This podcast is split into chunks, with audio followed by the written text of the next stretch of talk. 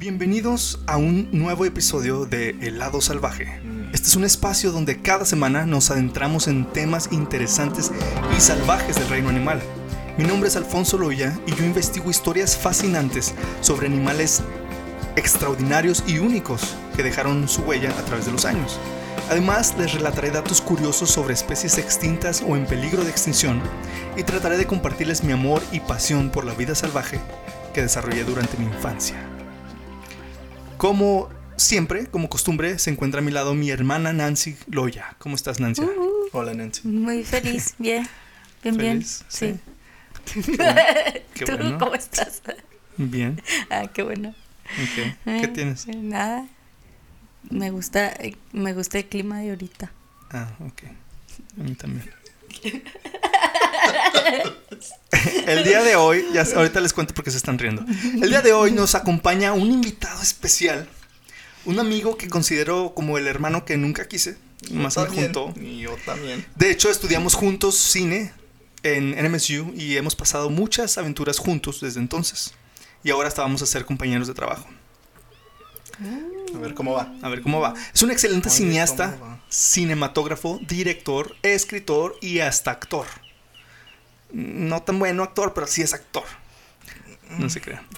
Estoy hablando obviamente de Tony Márquez. ¿Cómo estás, Tony? Hola, bien, bien. Muchas gracias para tenerme aquí en el podcast. No puedo hablar español muy bien, pero a ver cómo va. Puedo entender más o menos, pero para decir algo a veces me...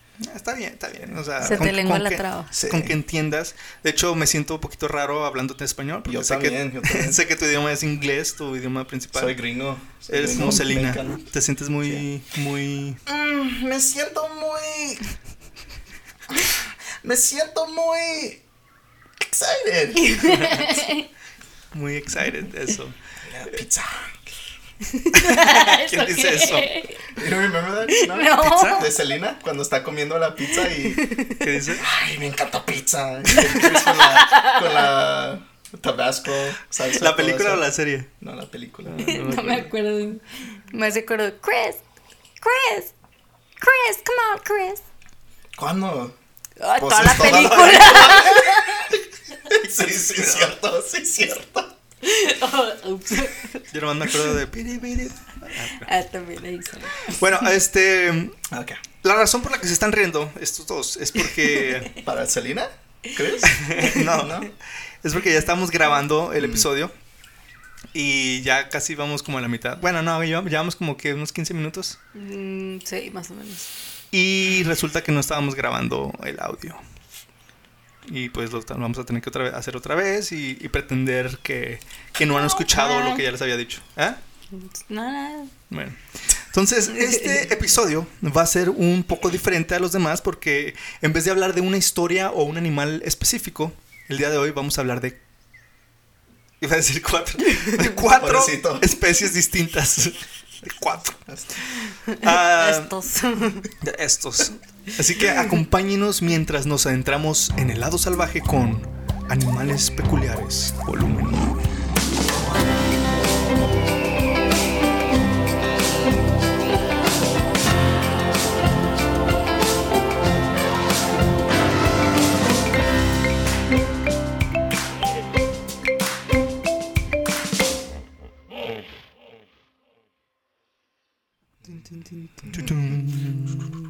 Como les acabo de mencionar, este episodio va a ser un poco diferente a los anteriores porque... Pero va a haber, va a haber varios de estos a través del podcast. Este es solo el volumen 1. Va a haber el volumen 2, volumen 3 de animales peculiares. Estos episodios consisten en presentarles a ustedes alguna de las especies más raras y sorprendentes del reino animal. Especies que a lo mejor ustedes no sabían que existían o que jamás habían oído hablar de ellas. Y el día de hoy hablaremos de cuatro especies muy peculiares y a la vez muy sorprendentes. ¿Están listos? Pues ya sé qué es el primero. Tú actúa como que no sabes. El primer animal peculiar del que eh, hablaremos esta noche, ya muchos de ustedes lo conocen, porque ya se los mencioné ahorita. no. Pero este no deja de ser raro y sorprendente. Muchos lo conocieron de pequeños cuando vieron la película de la Era de Hielo o Ice Age. Y ahora ya es un poco más popular. Estoy hablando de el perezoso, el sloth. No, no se escuchen tan sorprendidos. ¡No! oye, oye, espérate. Dígame más. Oh my god, chido, o sea. Ay, tengo mucho coraje porque estaba bien chido todo. Sí, estaba chido, pero. Nada, pero a ver, otra vez. No soy muy. Espérame, déjame buen checo a ver si sí estoy. Ahí es donde vamos a ver qué Ah, tan vamos a ver buen qué tan buen actor es. es. Sí, a ver. Ok, originalmente llamado así por uno de los siete pecados capitales, no es de extrañar que los perezosos hayan sido etiquetados como los animales más huevones del mundo durante décadas, Como, como usted y. como yo. Estaba durmiendo cuando vení. Ah, mira, un slot. Ah, Alfonso. No disculpe. No. No se preocupe, profe. Profe. Ah, inside joke. Ok, de hecho, cuando los perezosos se descubrieron por primera vez en la literatura científica en 1749, fueron etiquetados como la forma más baja de existencia, como low life. Imagínate que te, que te descubran y dicen, esto es una porquerilla. Una porquerilla. Esto es una porquerilla. Es lo peor. Mirar. de- Mirar, este huevudo. Pelotudo. Pelotudo. Es lo peor de todo. Y que te pongan como un pecado, o sea, Un que te- perezoso. un perezoso, un glutón. ¿Un Un, o pues otro pecado, a ver qué. Un envidioso. Un lujurioso, un... Este es un oso lujurioso. Sí. ok. ah, desde entonces hemos aprendido que los perezosos están lejos de ser criaturas simples y perezosas, que simplemente duermen todo el día. Son animales complejos y misteriosos que tienen una historia evolutiva tan extraña que podría parecer que al- alguien se la inventó. Así que cuando mi mamá te diga que, que eres bien huevón y que duermes todo el día, dile, mamá, soy un animal complejo y misterioso, como el perezoso. Soy un animal peculiar. Peculiar, exacto. Interesante. ¿Cómo lo dice? Pe Peculiar. ok. Ah, ya. Sí, Se, sí. se escucha raro. Pero it means peculiar. Peculiar. Rare. Peculiar. Apenas Sí, acabo de- todos. Yo Peculiar. ni, yo entendí tú. Ah. Parece que dice, si le cambias la, la E por una A, Pecu... Dígalo Peculiar. otra vez. Peculiar. algo así. No, no, no, dígalo otra vez. Peculiar. Peculiar. Ándale. Ándale. Pecu- peculiar. Ah, ya. Los perezosos son mamíferos folívoros y placentarios del orden pilosa. Son animales neotropicales del variado, de variado tamaño endémicos de las selvas húmedas de Centro y Sudamérica. ¿Qué dijo? Ahí les traduzco. Folívoros significa que se alimentan principalmente de hojas. Foli- ¿cómo? Foliage. Foliage. Folívoros. Placentarios son mamíferos que se caracterizan porque las crías son retenidas en el útero materno durante un largo tiempo donde son alimentadas por una placenta alantoica. Y actualmente se conocen más de 5.000 especies de mamíferos placentarios. Pilosa son los osos hormigueros, las tamandúas y los perezosos. Las tamandúas son como otros osos hormigueros, pero de los árboles, arbor, arborícolas. Son los que tienen lentes. Sí. No, no. Unos osos que tienen. No, no, no, esos son los osos de antojos, esos son los osos. Mm. No, no, no, los, ah, estos son como anteaters, como ah, osos hormigueros, pero andan en los árboles. Mm. Y tienen así la misma trompa y sacan la lengüilla igual como Entonces si los veo digo, "Ay, mira, Sí, un oso oso hormiguero, hormiguero. sí. Ok. El que todos conocemos es el oso hormiguero gigante, the giant anteater. Después les platico Wow. de él. Wow, no. She's an ant She's an eater. anteater. Este ya me perdí. Ah, ok. Cuando se dice que una especie es endémica de cierta región, significa que solo es posible encontrarla de forma natural en ese lugar. O sea que es. ¿Cómo se dice? Cuando nomás eres- Muy local. No, no, no. Un native. Sí, pero cuando, por ejemplo, si, si trabajas en, en Disney y ya no puedes trabajar en. Fiesta Texas. Universal Studios. No, no, no. O sea, cuando. Cuando trabajas en, en Disney ya no puedes trabajar en Netflix o en. Así, Oh, co- uh, Ah, conflict of interest. No, no, no. Sí, no, sí, sí, sí. Que es nomás de, de- de Disney. Exclusivo. exclusivo, eso. Ah, exclusivo. Exclusivo. Es como que nomás son exclusivos de Para eso. los gringos, exclusive. por si no, por si no le entendí. Me siento muy, Exclusive. muy exclusive. Este, y ya me perdí. Ah, y cuando la distribución de la especie está repartida por todo el mundo, se llama, ya lo saben porque ya se los dije ahorita, ¿Qué es? ¿No? cosmopolita. Es muy cosmopolita. O sea, Un people en español. ¿un qué? People en español. ¿Gente? Es como la revista Ah, Cosmopolitan. ah, Eh. no, no sé. ¿Puedes oír eso? Sí, oyeron. Ah, el parecido de los perezosos con los primates es solo aparente, ya que no guardan ninguna relación cercana con ellos. En realidad, se encuentran aparentados con los osos hormigueros, como lo había mencionado antes, y más lejanamente con los armadillos. Si se fijan, tienen las mismas garras. Ah, de veras. ¿Qué? Pero ¿Por mira, ¿pareces chango? No, tú no. Ah, Sí. Ah. No, o sea, que parecen changos, pero le dicen oso y ni siquiera oso es. No es ni oso ni chango, pero. no. Apenas iba a llegar a eso. Pues cómo, pues cómo se hace, oye. También es un error muy común llamarlo oso perezoso, ya que no son osos. De hecho, sí existe una especie de osos llamados osos perezosos que provienen de Asia. Se llama el sloth bear, que es como Balú. Balú, el del libro de la selva de Jungle Book. Es un oso perezoso, aunque en la caricatura y en la película live action lo hayan mostrado como un oso grizzly. Entonces, cuando salió la, la live action, yo estaba así como, ¿por qué? Porque, pues la caricatura lo entiendo, es una caricatura, ¿verdad? Sí. Y es muy vieja. Pero live action, o sea, pueden, tienen la oportunidad de hacerlo como Bien. es, bien. Por ejemplo, me acuerdo en. Ya ves que ha habido muchas live actions de Jungle Book. Una. Ah, de la historia de Mowgli, ¿te acuerdas? Mowgli's Story. Mowgli Story. Mowgli Story, ¿has visto esa? Era de. Era Que un hombre, ¿no? Salen No, los no, era un lobos. niño, sí, era un niño. Donde Ah, salen lobos. Pero sale, por ejemplo, sale ahí un. La pantera Bagheera es un jaguar negro. Es un chita. No, es un jaguar, pero en realidad es un, es un leopardo negro, se supone. O sea, en la, en la India no hay jaguares, hay leopardos negros. Entonces ese era un jaguar. Entonces dije, bueno, es un jaguar de verdad. A lo mejor está difícil Encontrar. entrenar a un leopardo y todo. Pues encontrar un jaguar y dije, eh, este. Y luego sale una, una hiena, una jaina, que es una hiena manchada. Esas, esas son de África. Las hienas que viven en la India son rayadas, striped hyena.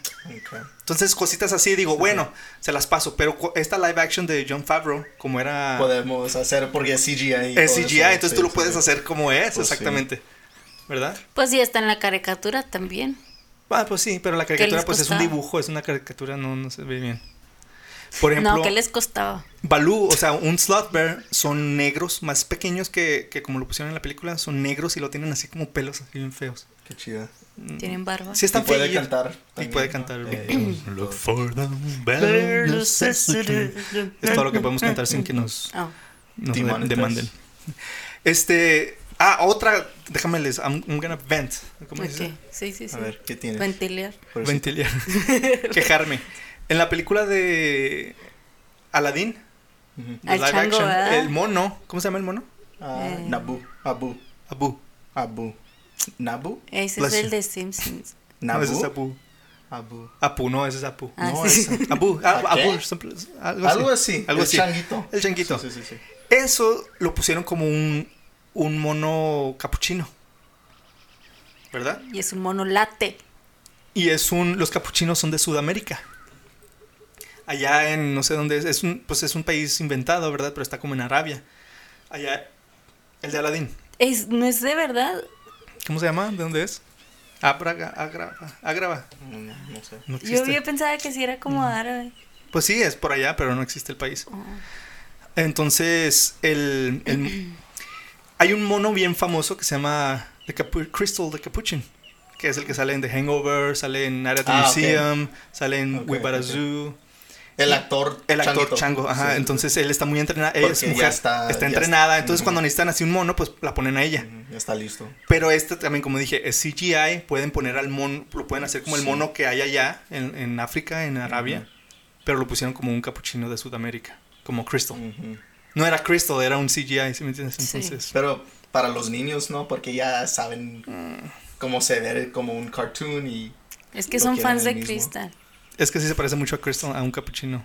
Y bueno, No, no. me desvié mucho del tema. Lo No, siento. no tiene nada que ver, pero Es que eran riquillos y trajeron un chango de, Sudamérica, de Centroamérica, los árabes. Ay, ese Aladdin.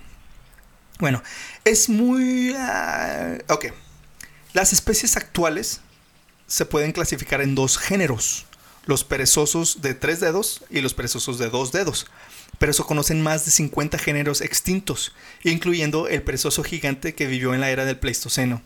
Y era prácticamente terrestre y caminaba en dos patas, más grande que un elefante. La de tres, pero la... la, la- No, no, en La dos patas. El, el perezoso gigante que, que se Oh, extinguió. ok, ok, ok. Imagina así, ok, ok. pum, pum. Ok.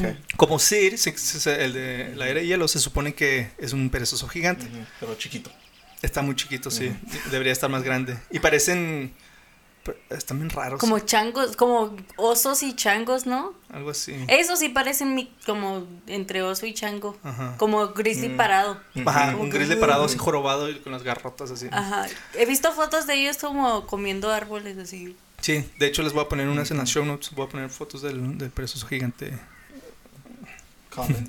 Ay, Entonces es muy fácil diferenciar los perezosos de tres dedos a los de dos dedos. Además de revisar cuántos dedos tienen, hay otra manera. Los perezosos de dos dedos están feitos y tienen la nariz así como marranito, medio rosita. Así, bien feos.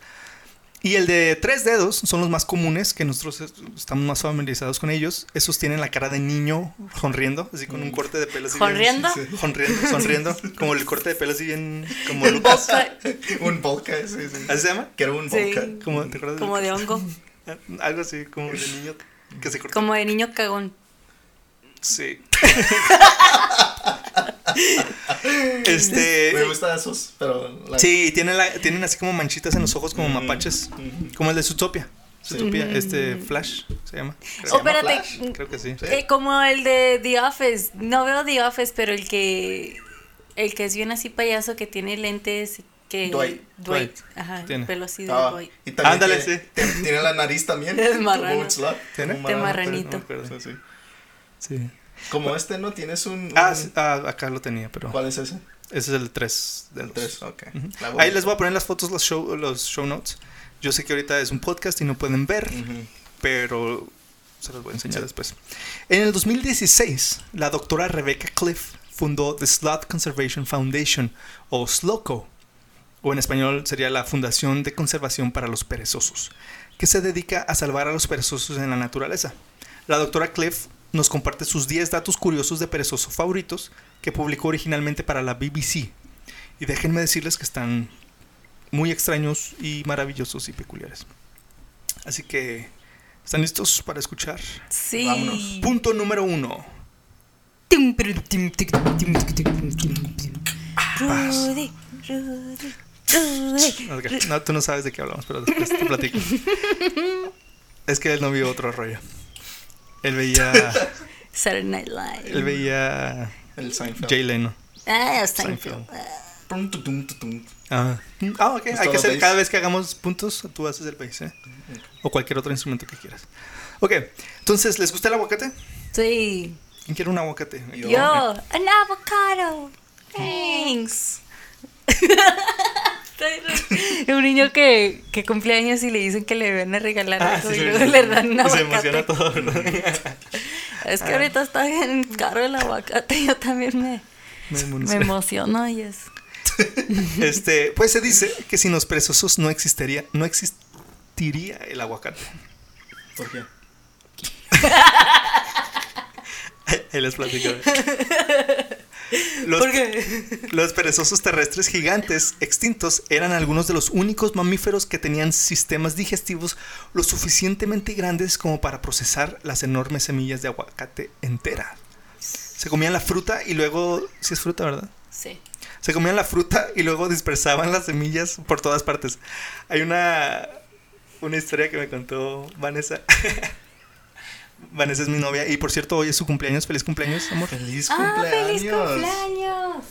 Es la que salió en, en el episodio de los dingos, para los que no saben. Espérate, ¿hoy, hoy o el día que va a salir?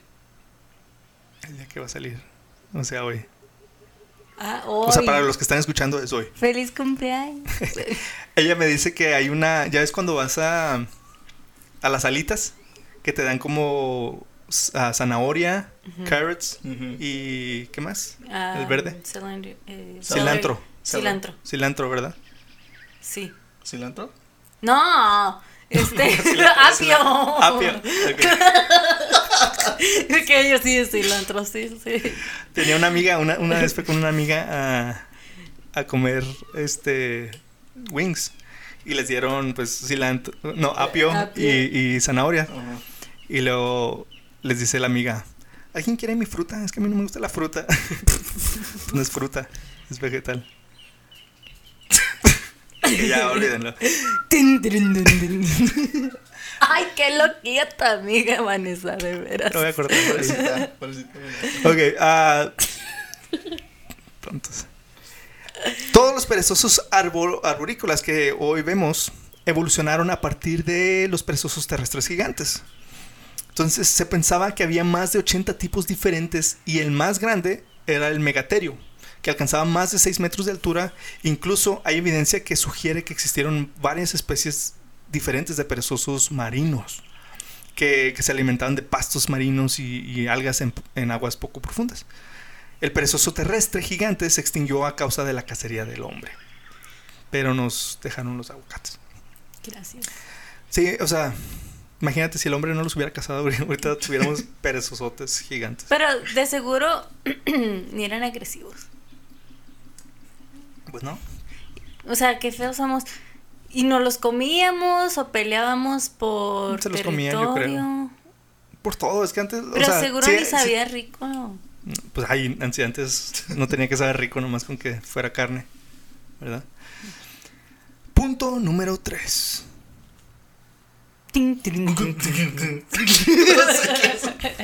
Los perezosos son tres veces más fuertes que nosotros. Los perezosos son los campeones mundiales indiscutibles de dominadas o pull-ups. Desde el momento en que nacen, los perezosos pueden levantar todo su peso corporal hacia arriba con un solo brazo.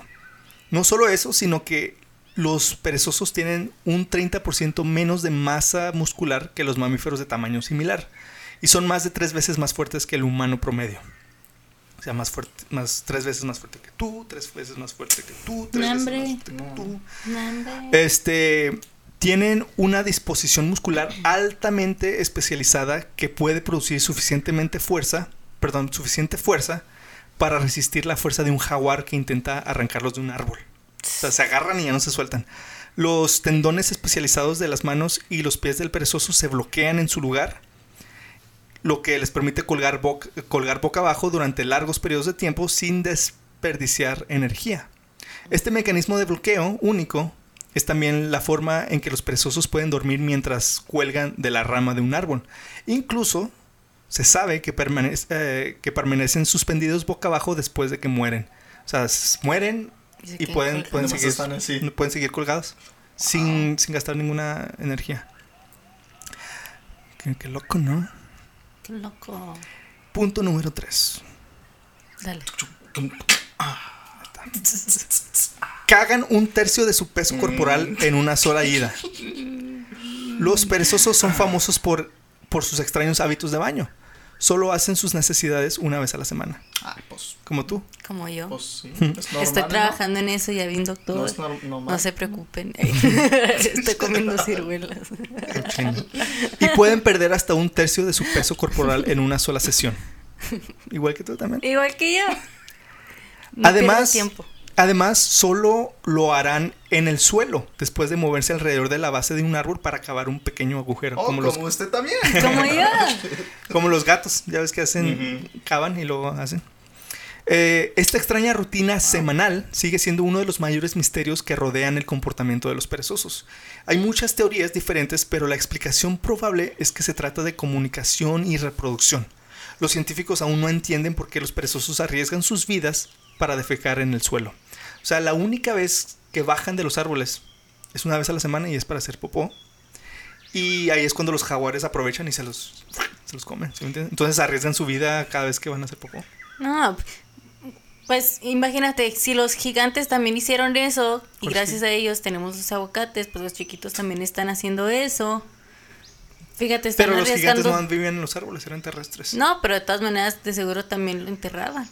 Y por eso se germentaron Sí, las semillas Pero de no los creo que lo hagan conscientemente. Pues O no, sea, no Tienen otras razones que no conocemos, pero a causa de eso tenemos Como los gatos de que lo entierran para que no lo vuelan los, los pre- predadores.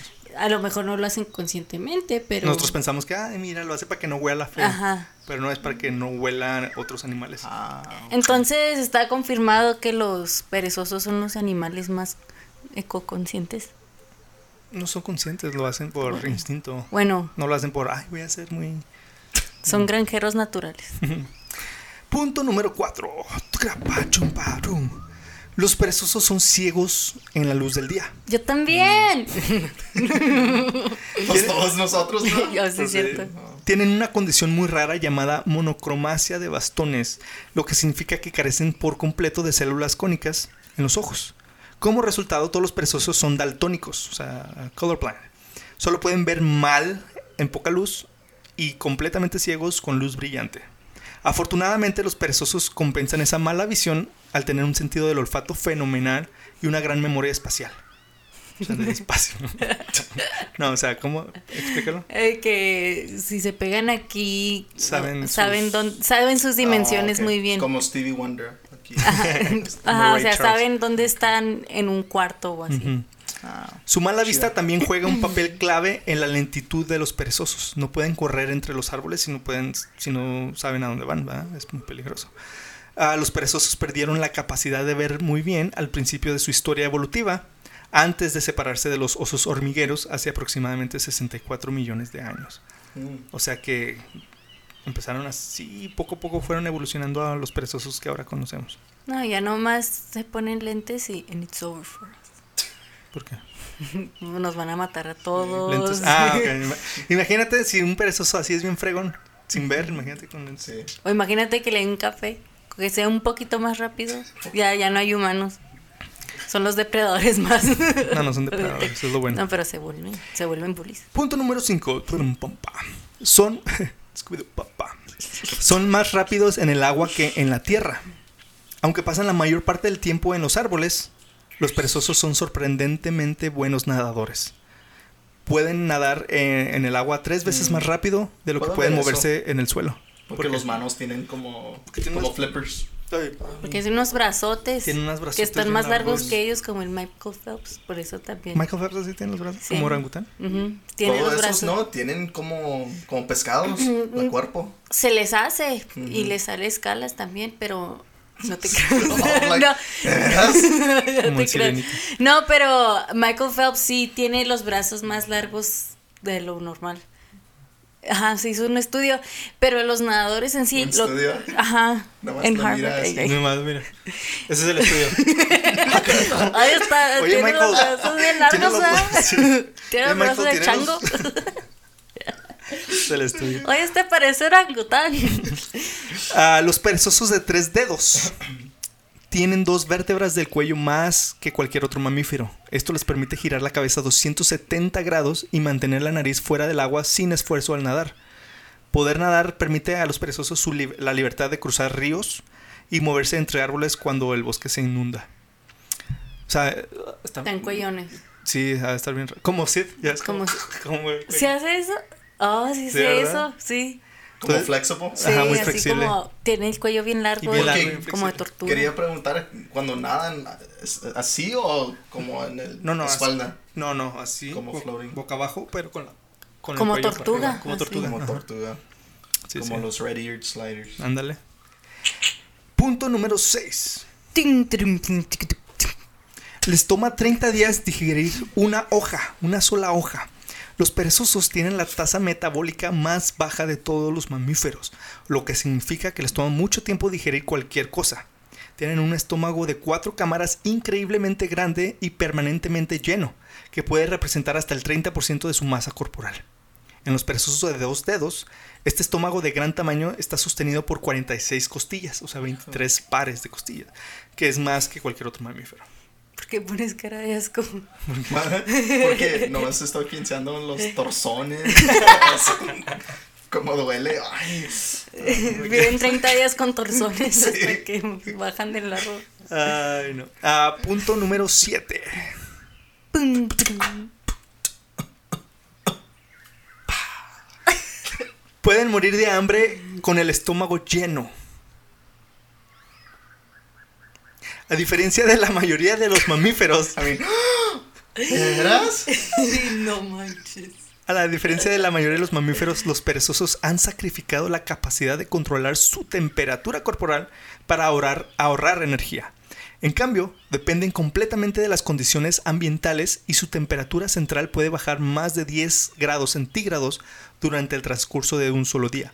Si se enfrían demasiado, los microbios especiales que viven en sus estómagos pueden morir y el perezoso ya no puede digerir las hojas que come. A los perezosos no les gusta el frío ya que no pueden elevar metabólicamente su propia temperatura corporal. Son como las serpientes, Son como de sangre. de- son como de sangre fría. A lo mejor y también por eso son tan lentos, ¿no? A lo mejor. Ay, qué inteligentes. Sí. son. Sabe todo. Michael Phelps y... Ya me está dando hambre. No. Punto número 8. Pueden caer a más de 30 metros sin lastimarse. Creo que aquí es donde nos quedamos. Los perezosos están diseñados automáticamente para caerse de los árboles. En promedio, un perezoso se caerá de un árbol una vez a la semana durante toda su vida. Pobrecitos, de todas maneras me los estoy imaginando. O sea, cada vez, yo creo que cada vez que tratan de bajar para ir al baño se caen, ¿verdad? Cada vez, una vez a la semana. Ah, pero no hay por qué preocuparse, todos los perezosos están diseñados anatómicamente para caer y sobrevivir. Pueden caer en picado desde más de 30 metros o 100 pies Ah, sin sufrir lesiones. Esa es, esa es la altura de 12 autobuses de dos pisos, de esos ingleses. 12 de esos, imagínate. 24 pisos. Ándale, pues sí. Y el objetivo de una pelea, perdón, cuando los perezosos pelean, generalmente es por el acceso a una hembra para aparearse. Y el objetivo de una pelea de perezosos es derribar a su oponente del árbol. Me imagino como que roncan así poquillo. Ah, perdón. ¿Qué estamos haciendo? Ah, ustedes, no sé. ok, aquí es donde paramos la última vez. Entonces ahora sí se van a sorprender. Ok, con a ver. Punto número 9. Nadie sabe cuánto viven. Oh, Pues nadie, ¿verdad? O sea, nosotros tampoco.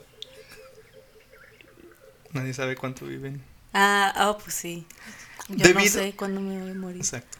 Debido a que los perezosos son tan difíciles de estudiar en la naturaleza, nadie ha seguido a un individuo desde su nacimiento hasta su muerte. Se aburren. Este no hace nada. Este no hace nada. Este ni se mueve, no manches. Se cayó nomás una vez, así es todo. Y es virtualmente imposible, sí, virtualmente imposible determinar con precisión la edad de un perezoso adulto. Todo lo que tenemos que seguir es la vida útil en cautiverio. Mm. Perdón, todo lo que tenemos para seguir. Pero a los perezosos no les va bien fuera de su territorio natural. La perezosa más antigua, conocida del, eh, del mundo, acaba de cumplir 50 años y vive en el zoológico de Alemania. Pero se sospecha que los perezosos salvajes viven mucho más tiempo que eso. Entonces, esto es raro porque en la naturaleza, en, en cautiverio, en los zoológicos, normalmente los animales viven poquito más porque tienen cuidado, nadie se los come, ¿sí me entiendes? Pero estos no. Pero estos dicen que nomás en la naturaleza viven más. O sea, tienen que estar de donde son. o Porque sea, la, el, clima y el- todo. ah, ok. ¿sí me De entiendes? seguro, porque no hacen nada, son muy... Como que dependen mucho de, De- todo, de Ajá. cada Sí, cosita pues, de su... Porque no hacen nada ellos, o sea, no Pues se por pueden eso, el- ayudar. no, no sé cómo lo dice, pero el spirit, como... ¿El espíritu? No, el spirit. Sí. No, como... ¿Cómo lo dice? Pero no te enojes. No sé, no sé cómo decirlo. Como... Ahora dilo en inglés. Si no, si no tenemos nada que vivir para... Ah, Ah, sí, sí, sí, ¿No? pues ya no tienen the wheel, o sea, ya no Will, tiene, yeah, ya no will tiene la... Porque no hay nada, no hay... Es todo captivity. Sí, yo creo es eso, porque muchos animales en, ca- en cautiverio sienten eso, o sea, no tienen por qué vivir. o de seguro Pero también ha de ser algo así súper específico. Como del- la humedad. De la humedad, del clima, la temperatura, los árboles. ¿me Eh. entiendes? Yo creo así. Y pues como las plantas también, o sea, si no haces nada, no estás moviéndote, no, no puedes ayudar a tu ambiente, pues dependes mucho De- eh, de todo lo demás, eres muy dependiente. Pero también a lo mejor ya está ahí colgado el, el perezoso, ya llevan dos semanas muertos y ellos ni cuenta se dan. Entonces es otro factor. Ah, bueno, punto número 10. ¿Quién quiere hacer los honores? El último Eh, dale, punto. Tony. ¿El qué? El número 10. Punto número 10. Ok. Gracias. Los perezosos, Es de Seinfeld, ¿no? No. Los perezosos pueden curar, wait for it, el, wait for it, COVID. el cáncer. Nah. Nah. Ya me voy. Déjenme les explico.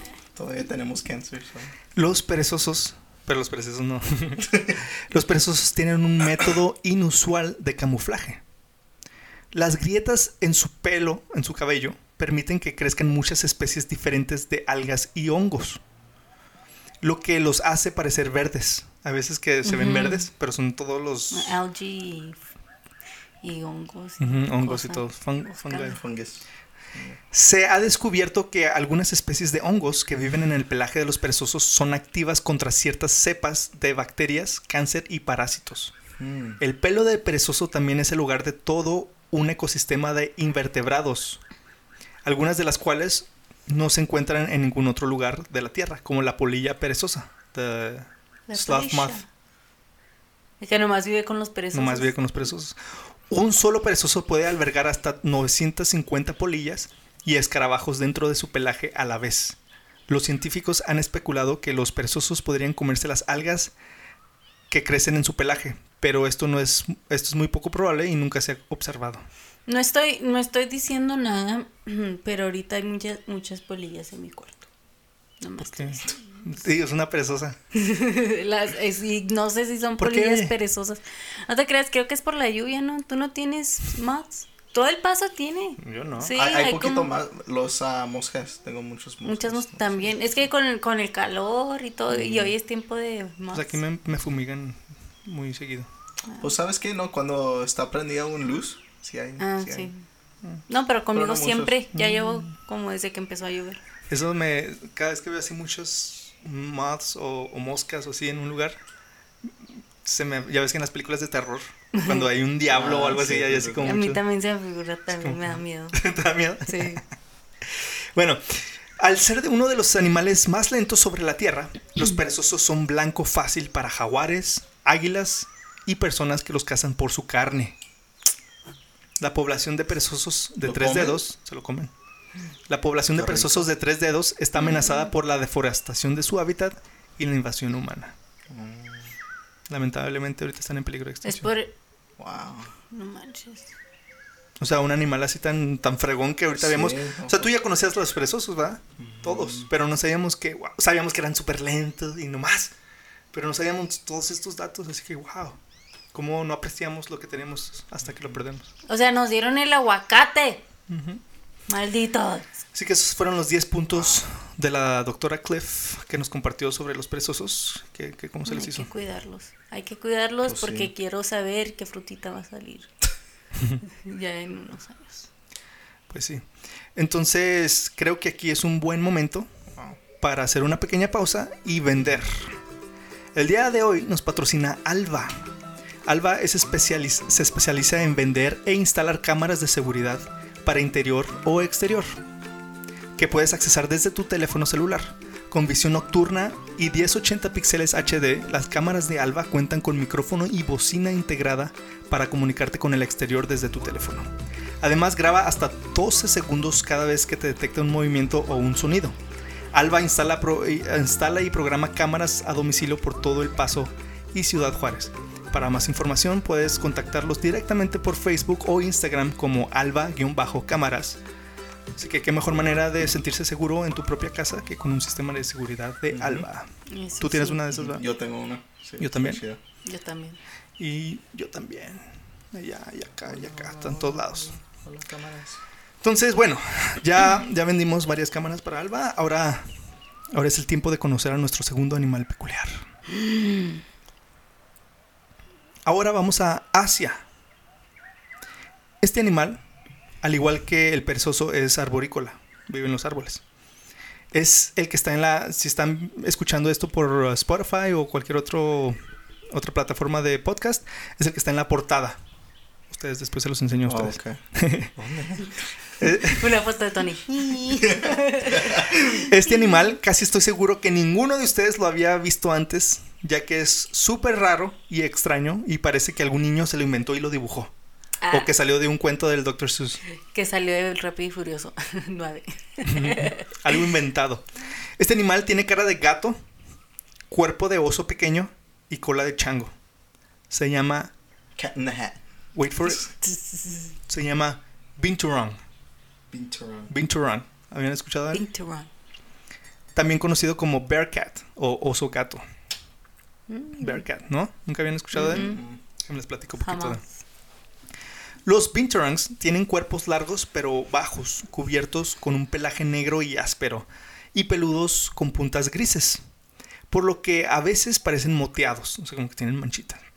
De sus orejas pequeñas, redon- redondeadas, sobresalen largos mechones de oreja. Parecen que tienen como cuatro orejas, porque tienen así como unas orejitas redonditas como de osito. Y luego atrás tienen así como muchos pelos así como de lince, pero más así. Entonces parece que tienen una oreja atrás de otra oreja. De cada está muy raro. Sus caras tienen un pelaje literal ah, ligeramente más claro y bigotes blancos que pueden alcanzar hasta 8 pulgadas de largo. Los bigotillos parecen que están así como quemados, así como que los whiskers. Son animales robustos que llegan a medir dos, de 2 a 3 pies de largo, el doble si se incluye la cola. Los binturongs viven en las densas selvas tropicales del sudeste asiático y no suelen verse muy a menudo en la naturaleza. Son muy raros de ver, casi nadie los ha visto en la naturaleza. Su naturaleza reservada ha mantenido ocultos muchos aspectos de su comportamiento hasta hace poco. Así que también preparé 10 puntos especiales para, de datos de los binturongs y ahí les van. Punto número uno. Si quieren ya no vamos a hacer esas tarugadas. Punto número uno. Yo sí quería. ¿Qué quieres hacer? No, no. Aunque el Binturong también se conoce como el gato oso, no es para nada relacionado con los osos o con los gatos. El Binturong pertenece a la familia. Está muy raro esto. De las vacas. ¿eh? No. la familia Viverrid- Viveridae. Un grupo de mamíferos de tamaño pequeño o mediano que se encuentran solo en el viejo mundo, o sea, Asia. Este esta familia, que también contiene civetas y jinetas. ¿Sabes cuáles son las civetas y jinetas? Son como unas ardillas más grandes como, como weasels, como comadrejas, ok, más ok, o menos parecidas. Es una de las más diversas de todas las ah, familias de carnívoros, que abarca 66 especies distribuidas en Europa, África, el Medio Oriente, India y el sudeste asiático. Déjenme, les enseño una, una, una fotillo a ustedes de los binturongs. Es este, mira. Ah. Punto número 2. Se desconoce el significado de la palabra binturong. El idioma, el idioma del que se derivó ahora está extinto. Parece como un porcupine o algo así. Mm, parecido. Con un wolf coyote. Ay, Tan feos. Está feo. está bonitillo. Entonces no saben, nadie sabe qué significa la palabra binturong porque ya no existe ese idioma. Oh, ok. Ok. Punto número 3. Los binturongs están en la orden carnívora, pero la mayor parte del tiempo comen fruta, Son vegetarianos. pero se consideran carnívoros.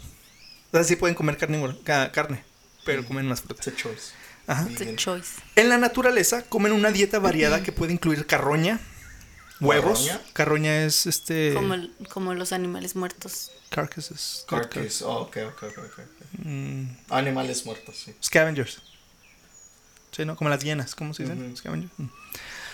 Huevos, hojas de planta y pequeños invertebrados, peces, aves, pequeños mamíferos y fruta como la higuera ex- estranguladora. ¿Qué? Se llama The Strangle Fig, algo así. El nombre científico es la Ficus altísima. Ficus altísima. ¿Sabían que los, la- los higos, todos los higos tienen un, un como mosquito adentro? Para que la flor se convierta en fruta, es porque cuando estaba saliendo de la flor, un mosquito se le paró y luego se hizo invertida y creció, pero por adentro. Entonces el, el higo es una inverted flower con un mosquito muerto adentro. No sabía eso. Guácala, por eso yo no como. En cautiverio, un binturong podría disfrutar de comida para perros, carne molida, zanahorias, tomates, manzanas, plátanos y su favorito, según el zoológico de San Diego, las uvas. Ah, pues, pues no es, no es sangroncito. No, o sea, come lo que sea. Ay, como lo que sea. Punto número 4. Esta es la más rara. Huelen a palomitas de mantequilla. Al igual que otros miembros de la familia Viveridae, el binturong tiene glándulas olfativas que se encuentran justo debajo de su cola. Pero en la cola o en las palomitas. Cuando se echan un pedo parece que están en el cine. A medida que se mueve, el binturong arrastra su cola marcando ramas y follaje en su territorio. Para los humanos el olor recuerda a las palomitas de maíz con mantequilla, pero a otros binturongs le comunica que el área está ocupada y que deben moverse. También puede ayudar a los binturongs machos y hembras a encontrarse cuando quieren aparearse. Entonces para ellos significan otras cosas, ¿no? De que "Este es en mi territorio, aléjate. Para nosotros dice, ay, qué rico Mm, huele a palomitas. palomitas. Oye, espérate. Este es un poquito eh, de otro Tema. tema, pero ¿nunca le has olido los pies al pe- a los perros? No. Les huelen a fritos. Pues depende de qué el perro. No, no, no. A todos los perrillos les huele De las, fritos la... las papitas, papitas. papi- papitas. Ajá, les huele a fritos. Y se me hace bien bonito y yo siempre le olía las ¿Por patas. qué estás las- la pies de tu, Porque de así, tu perrito? así como cuando hueles a los bebés y dices, "Mm", así yo a los perros. Y, y me enteré que son hongos. que es como que a la gente le huele las patas, así como a ellos también. Como nosotros es, es A mí no me huelen las papas. Las Está queso. Ah, Cuando estaba chiquito, Nancy decía que mis patas olían a sandía. me gustaba mucho olerle los calcetines. Pero creo que. ya- Nancy, ¿qué tienes? no, pero ya de grande creo que me gustaba el olor del algodón. Así como. Es que a mí nunca me han olido las patas. ¿A ti no? Y mis axilas, yo sí, a veces sí. cuando, a veces que me huelen las axilas, huelen como A a, cacahuates o a chocolate como a, A- a a chocorroles. Yo, yo, yo huelo a dark chocolate con salted caramel. No, a veces ah, huele como a sal, así como a, a- a cacahuates salados, así me Mm. huelen las axilas. A no. No, no, no, pero me gustaba cómo olían tus pies, pero porque olían a calcetín recién lavado, o sea, olía Era al- el- al el laundry. jabón. Yo creo que mi mamá usaba jabón Ajá, de, y de yo- sandía. y yo- no, no, no, no El sé, Tide ni- de no sé ni de dónde saqué la sandía, pero olía como algodón, así como que No, pues sí, la calcetín sí tiene eso. mojadito. La, la boca de mi gato de Conan huele a, a, Ay, a pescado. ay, ay. Ajá, la de los, la de los gatos también. ujú. ¿Y no comen pescado? No, pero huele a pescado. Bueno, huele a fish, huele a fish. Huele a fish. loyas. Punto número no, loya, 5. que pobrecito, que tienen sus hijos. Los binturongs también hacen mucho ruido para comunicarse. Un binturong feliz puede reír, pero uno irritado emite un gemido agudo o gruñirá como fiereza. Como un jaina, algo así. Yo creo. Ajá. Al acechar puede producir ah, periódicamente una serie de gruñidos bajos o un silbido al expulsar aire a través de sus labios parcialmente abiertos. Una mujer binturong con ganas de amar ronronea como un Conan. Los binturongs viven. Ah, punto número 6, perdón. Los binturongs viven en lo alto del dosel del bosque y rara vez bajan al suelo, como los perezosos. Son excelentes trepadores, se mueven lenta y cautelosamente a través de las ramas de los árboles. Ayudados por pies fuertes con garras semi-retractibles. retra- retractal. O sea, como que medio pueden agarrar Me- cosas. No, medio pueden meter sus garras. Ah. Ya ves que los gatos Ah, sí. completamente Ah, los pueden. No, ellos sí, sí. más o menos. Sus patas traseras pueden incluso girar hacia atrás para que las garras aún tengan buen agarre cuando bajan de un Mm, árbol con la cabeza por delante. O sea, como que. O sea, son el como el ex- exorcista, Sí, pero la niña del exorcista. Ajá. Debido a su gran tamaño, los binturongs no pueden saltar entre los árboles. Como los changos, ya ves que saltan uno, ellos no pueden. Deben bajar al suelo para pasar de un árbol a otro. O sea, se bajan Mm. y luego ya se suben a otro. Qué flojera. ¿no? Los binturongs incluso duermen en lo alto de las ramas de los árboles, acurrucados con las cabezas metidas debajo de la cola. Que huelen a palomitas. Que huelen a palomitas. sí. Guacala, le huele la, la boca a palomitas también.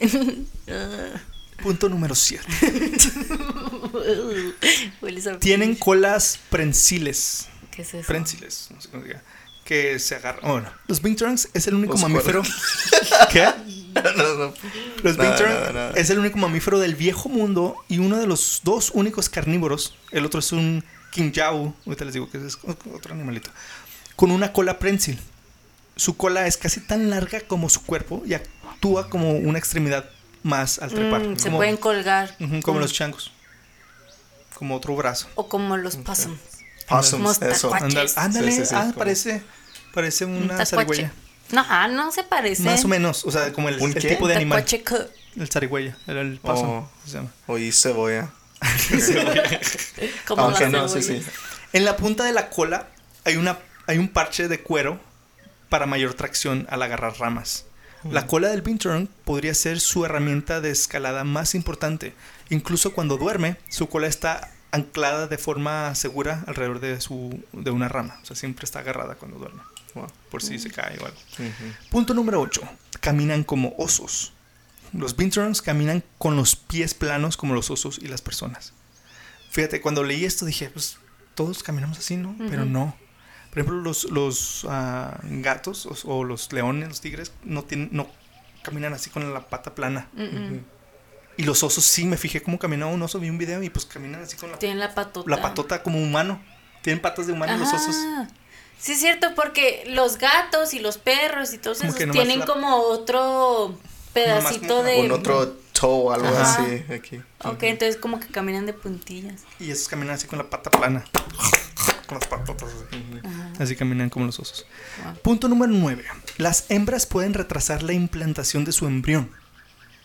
Los binturongs se aparean durante todo el año, pero la mayoría de los nacimientos ocurren entre enero y marzo. Los científicos creen que esto significa que los binturongs son una de las aproximadamente 100 100 especies de mamíferos capaces de implantarse con retraso. Esto les permite aparearse cada vez que se encuentran con un macho, pero programar el nacimiento de sus crías para una temporada con condiciones ambientales favorables. Pues que nadie quiere un bebé Leo. o sea que se que pueden embarazar cuando quieran, pero ellos deciden cuándo, cuándo embarazarse. Wow. Esta niña no va a ser Capricornio. Ah, punto número 10, ya me lo acabamos con los Binturongs. Los Binturongs tienen una relación especial con el higo estrangulador, el Strangle Fig. Los Binturongs juegan un papel importante en sus hábitats de selva tropical al esparcir las semillas de las frutas que comen en sus excreme- excrementos. Esto es especialmente cierto para las, perdón, sí, cierto para las semillas del higo estrangulador, que no pueden germinar sin ayuda. El binturong es uno de los dos únicos animales conocidos con enzimas digestivas capaces de ablandar la dura capa exterior de las semillas del higo. Esta relación especial convierte al binturong en una especie clave en el ecosistema de la selva tropical, wow. casi como el, el Está perezoso. chida porque, por ejemplo, esto yo no sabía, pero el otro día traté de, de sembrar un mango. ¿Y ¿Sabías? pero, por ejemplo, los mangos, ¿sabías que agarras el hueso y, ese no es la semilla? ¿Cómo le tienes que hacer? ¿Te lo tienes que cagar? Sí, Ay, no te no, o sea, todavía le tienes que abrir y, y hay una semilla más adentro de eso. Mm. ¿Y si, y si siembras el puro hueso, no, no, no No, crece nada? ah, ah. Lo tienes que sacar del hueso. Lo tienes Wow. que sacar del hueso. Es, es como una bol, es como una bolsa dura. Ajá, la protección. La protección. La protección, entonces ese animal, sus, sus enzimas de la, de la panza, pues les hace esa capita y sale la pura semilla. Entonces, uh, todos estos chido. animales, toda la naturaleza, todo tiene su porqué. Entonces nosotros como humanos, o sea, "Ay, este lo voy a matar". Por eso así sale el elote. Así sale el elote. No, de hecho hay un café muy famoso, muy Ay, de rico. los gatos. Que no, no son gatos, son como Oh. unas civetas que, que cagan las civetas. O no me acuerdo qué animal es, pero hay el excremento de esas es el café, bien rico. Se comen la, la coffee fruta y luego, ajá, la hacen pum. Entonces todo. Actualmente están clasificados como vulnerables, con poblaciones que disminuyeron más del 30% en los últimos 30 años. La- la- las principales amenazas para los binturongs son la destrucción de su hábitat, la caza y el comercio de la vida silvestre. O sea, también están en peligro de extinción. Se los comen. Son vulnerables. Ah, más que nada la pérdida de su, de su De su hábitat. O sea, ya cada vez están destruyendo las casas. selvas y todo, y pues ahí es donde viven, ¿sí me entiendes? Y son muy difíciles de encontrar. De ver uno en la, en la naturaleza es muy difícil. Y ahora más, que ya se están, Más, ya. están más vulnerables. O sea, qué feo, ¿verdad? Bueno, ese fue nuestro segundo animal. ¿Cómo se los hizo? ¿Y, y tienen algo que, que están haciendo para... ¿Qué es eso? Tengo hambre. O sea, Me está agarrando la panza. no, no, como un, un organization que están Fí- Fíjate que debe de para- haber. No, no sé de una específica, no vi ninguna específica, pero sí debe de haber. Sí. Sí. ¿Cómo se te hizo a ti el. ¿Cuál de los dos les gusta más hasta ahora? Pues este no, no, no me sabe nada de, No, te, de no este, sabías pero, nada de pero él. de la sloth me, me gustó Se mucho. muy. Porque Bueno. me gusta sloth. ¿Sí? ¿Te Se me hacen Cómo más se bonitos. Sí. Pero ¿cuál se les hizo más así increíble? De que, ah, no manches, no sabía que hacían esto. Pues el, el perezoso. ¿verdad? El perezoso. Y además me gustan más los aguacates que los higos. Sigues. Team perezoso. ¿Tú eres Team Sloth o Team Binturong? Team sloth. Team Sloth, ok. Quiero uno. Yo no, también. no pueden. Eh, aquí va la tercer, el tercer animal peculiar. Este Vámonos. siguiente animal peculiar que les voy a presentar es el animal que inspiró a uno de los superhéroes más amados de todos. Batman. No. Shh. Les voy a dar una pista, es de Marvel. Espérate, espérate. Aqua- no. El Black Panther. No, Red Falcon. no. Otra pista. Es un Spider-Man. ex- Es un X-Men. Wolverine. Oh, Wolverine. Wolverine. Beast. Eh, ni es al- ni es. No es Beast, animal. no, no. Los ¿Saben- saben viste qué es en la un- naturaleza. ¿Saben qué es un Wolverine? Eh, Sí sabes que es un animal, ¿verdad? Pues sí, ya. ¿Qué es? Pues no Mentiroso. sé, es como un, un gato. No. No. Un perro. Es como un beaver, como como un honey badger, ¿no? Parece. Más o Ni sé menos. qué es eso. El honey badger. Honey Badger. Ah, Después les platico de eso. Un Wolverine, ok, en inglés se llama Wolverine. En español es glotón. Gluten. Ah, mira, entonces sí le pusieron nombre a otro Oh, de un animal. puto pecado, ¿verdad? Glotón es. ah, ¿Quién pone estos nombres? No ¿Qué, sé. qué pasivo? ¿Cómo se llama el pecado en inglés? ah, que es, gula. La gula. ¿Qué? Que come ¿La qué? Gula en español es gula. Oh. ¿Sí? Pero alguien que come mucho por comer se llama- dicen glotones. ¿Cómo se dice? Hay un pecado que es de que comer mucho. Gluttonous. Nomás por. ¿Así? ¿Se llama? ¿Gluttonous? Bueno, pues. Ok, Glut- gluttonous. gluttony. No, nunca lo he escuchado Es eso. Es wrath, lust. Ni siquiera sé qué ah, es wrath. Greed. Wrath es ah, ira, el Ah. enojo. Bueno. Mira, mira, mira. Gluttony. Gluttony. Gluttony. Habitual Sí, el hábito de comer mucho por comer. Oh. Entonces, Damn, Nancy.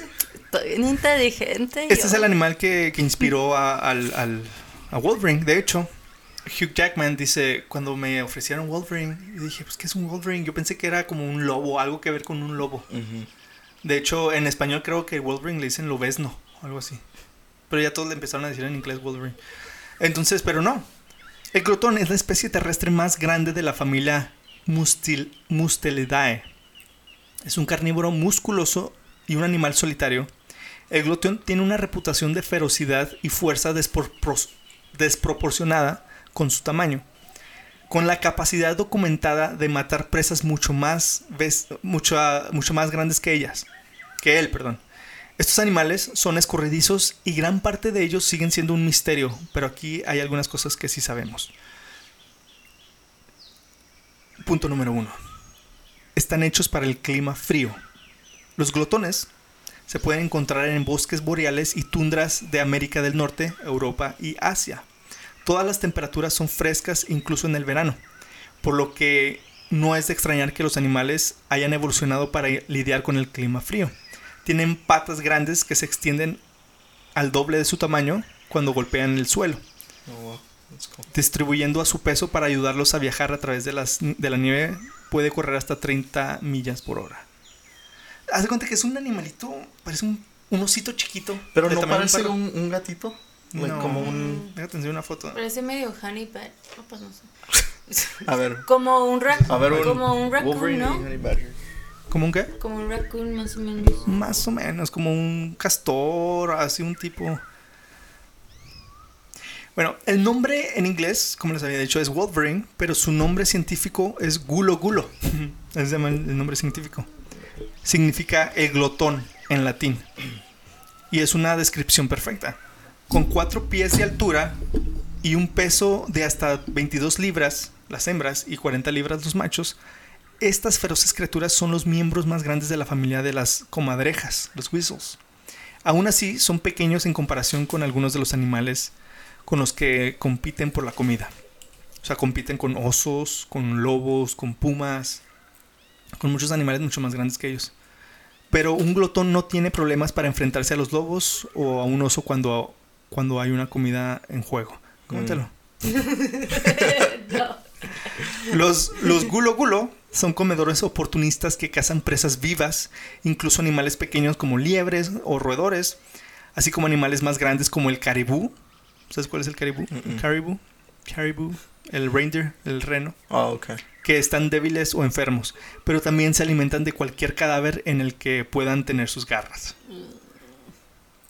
O sea, son oportunistas. Si ven ahí un cadáver, se lo echan. Si ven un animal chiquito, se lo echan. Si ven un animal grande herido, se lo echan. De hecho, sí, hay, hay videos de estos correteando a, a, a renos, a caribús, y están bien chiquitos. También comen verduras y bayas. La carne congelada no es un im- impedimento. Impedimento. Un molar superior que se coloca del lado, de lado a 90 grados les permite desgarrar cadáveres cubiertos de hielo. Sus dientes son tan afilados y fuertes que incluso pueden comer huesos. Una vez que, tiene, que tienen comida, a menudo la entierran para guardarla para más tarde. Pocas horas después de, de una comida volverán a cazar. O sea, la Son entierran. inteligentes. Ahí tienen su refrigerador siempre. o sea. Sí. Pues sí. Este. A al punto número 3. A diferencia de Wolverine, el Logan, tiene garras no retractables. O sea, no las puedes meter. Ya ves que Wolverine. De hecho, estaba pensando la otra vez. Estaba viendo una foto de un, de un perezoso. Tiene las garras de Wolverine. Más, Pero están huesos todo. Le- deberían de ponerle a Wolverine, le hubieran puesto el Slothering o el, el glotón. Digo, perdón, el, el perezoso. Los glotones usan sus garras no retrac- retráctiles no solo para enterrar comida, sino también para construir guaridas. Las hembras cavan hasta 15 pies en la nieve para crear madrigueras para sus crías.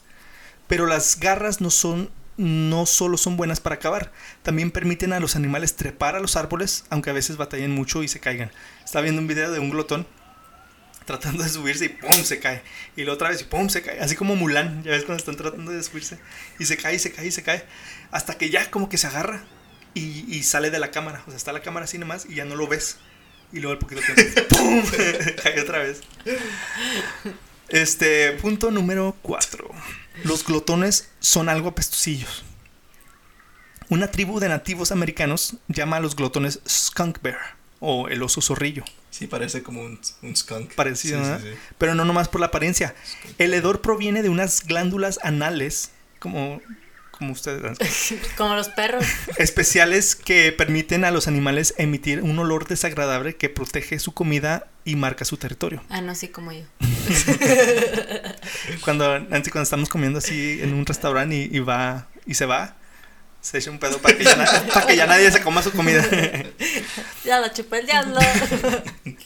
También lo usarán cuando están amenazados levantando la cola como zorrillos. Y, el olor fragante tiene trazas de ácido metilbutanoico y ácido fenilacético. Y tiene una composición similar a la de los miembros más pequeños de la familia de las comadrejas y las martas. Las martas son otros animalillos que.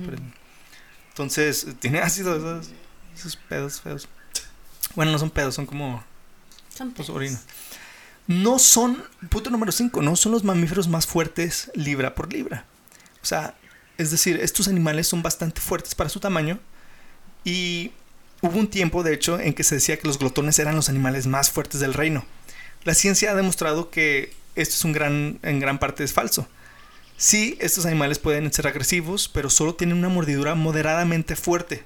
Según los hallazgos publicados en un artículo de investigaciones en el 2007, la fuerza de mordidura del animal en los caninos es de 224 newtons. Así, así miden la fuerza de, de mandíbulas. Comparado eso con, con el número más alto, que es 16.467 newtons, que pertenece al oso polar.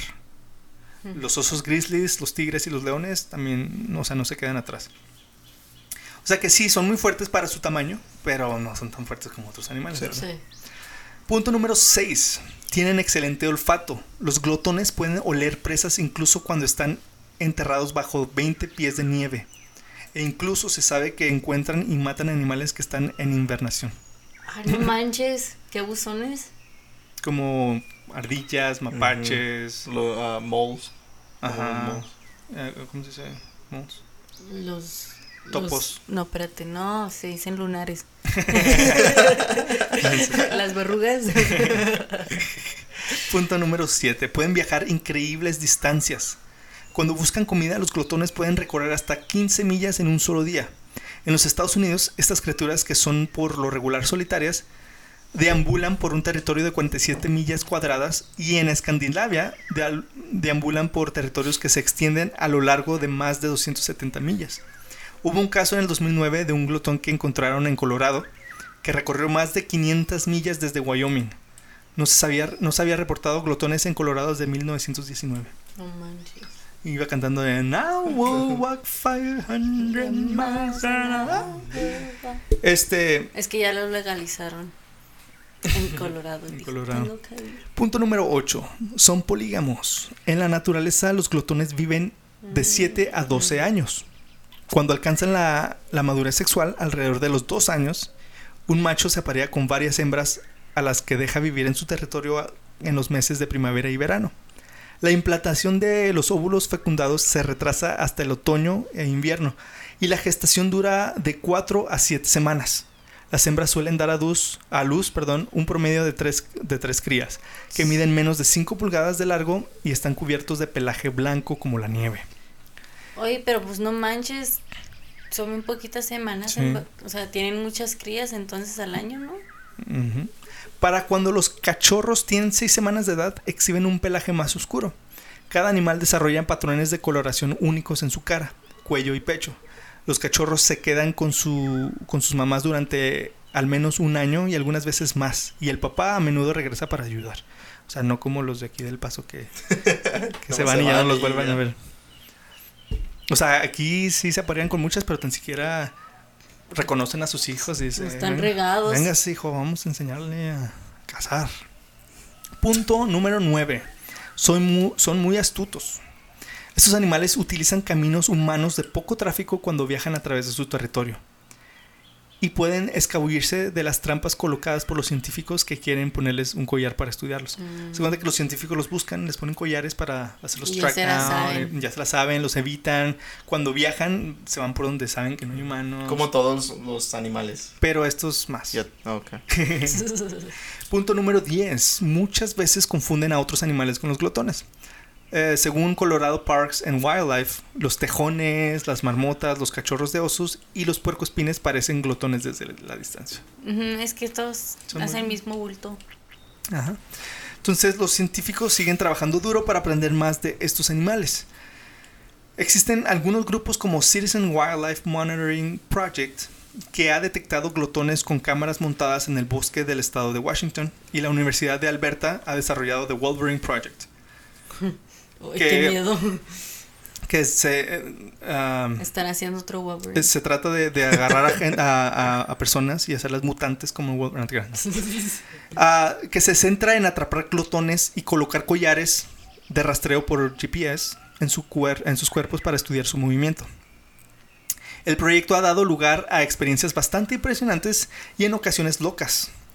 Los científicos, les voy a contar una historia, los científicos cuentan que cuando salieron a buscar a F7, una hembra cuyo collar GPS estaba, proporcionado, estaba proporcionando muy pocas y débiles señales, así le pusieron a, a la hembra F7, tuvieron problemas para localizarla, localizar su guarida, cuando de repente se escuchó el profundo y distintivo gruñido de un glotón.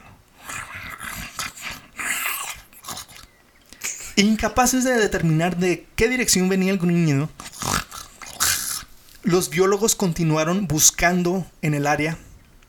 Poco después encontraron lo que creen que eran huellas, lo que los llevó a una pila de troncos, muy probablemente su guarida.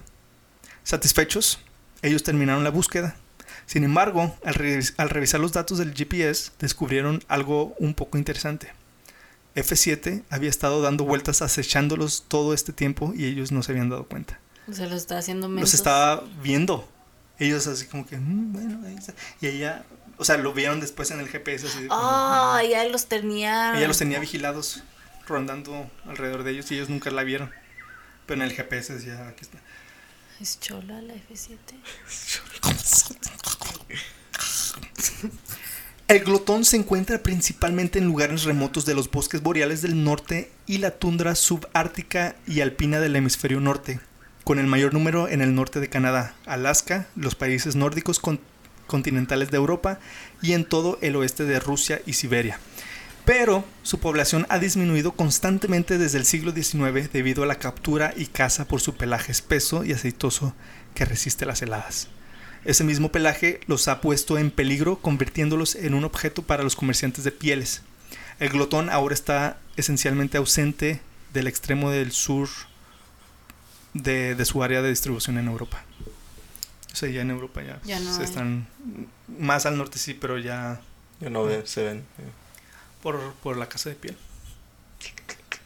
Feo, ¿verdad? Sí, no manches. ¿Cómo, cómo- eso, ese fue el glotón? ¿Cómo se les hizo? Yo quería que fuera más agresivo. Sí es, sí es. De hecho, cuando las primeras veces que yo supe del glotón dije, no manches, es que es, ¡oh! es un animal súper agresivo y bien pequeño y no manches. Y ahora están diciendo que sí, pero no tanto. Pero cua- ¿sí me cuando necesita. Ajá, y, y comparado con otros. O sea, él sí pelea, se pelea con los, con los lobos y sí se los friega. ¿sí me P- entiendes? Pero mi pregunta es por qué, porque, porque los, eh, ¿de dónde vieron ese animal y dijeron, "Ay, quiero ser un superhéroe de... No sé por qué le pusieron O así. sea- Wolverine, no sé. El nombre. Eh, eh, esas dos, esas dos coincidencias no me gustan. Es que Stan Lee hacía muchas drogas. no, este, yo creo por el nombre, Sí, el ¿no? nombre. Parece como de lobo wolf, Wolverine. Y sí, sí tiene los, los pies tiene así garras. poquitos. o- Sí, pero o sea, no así como Wolverine. Era un, Ah. nomás una idea que. ah, De pues, todas maneras, soy Team Sloth. Le había puesto el Sluthering. Pero me gusta como, como está poquito.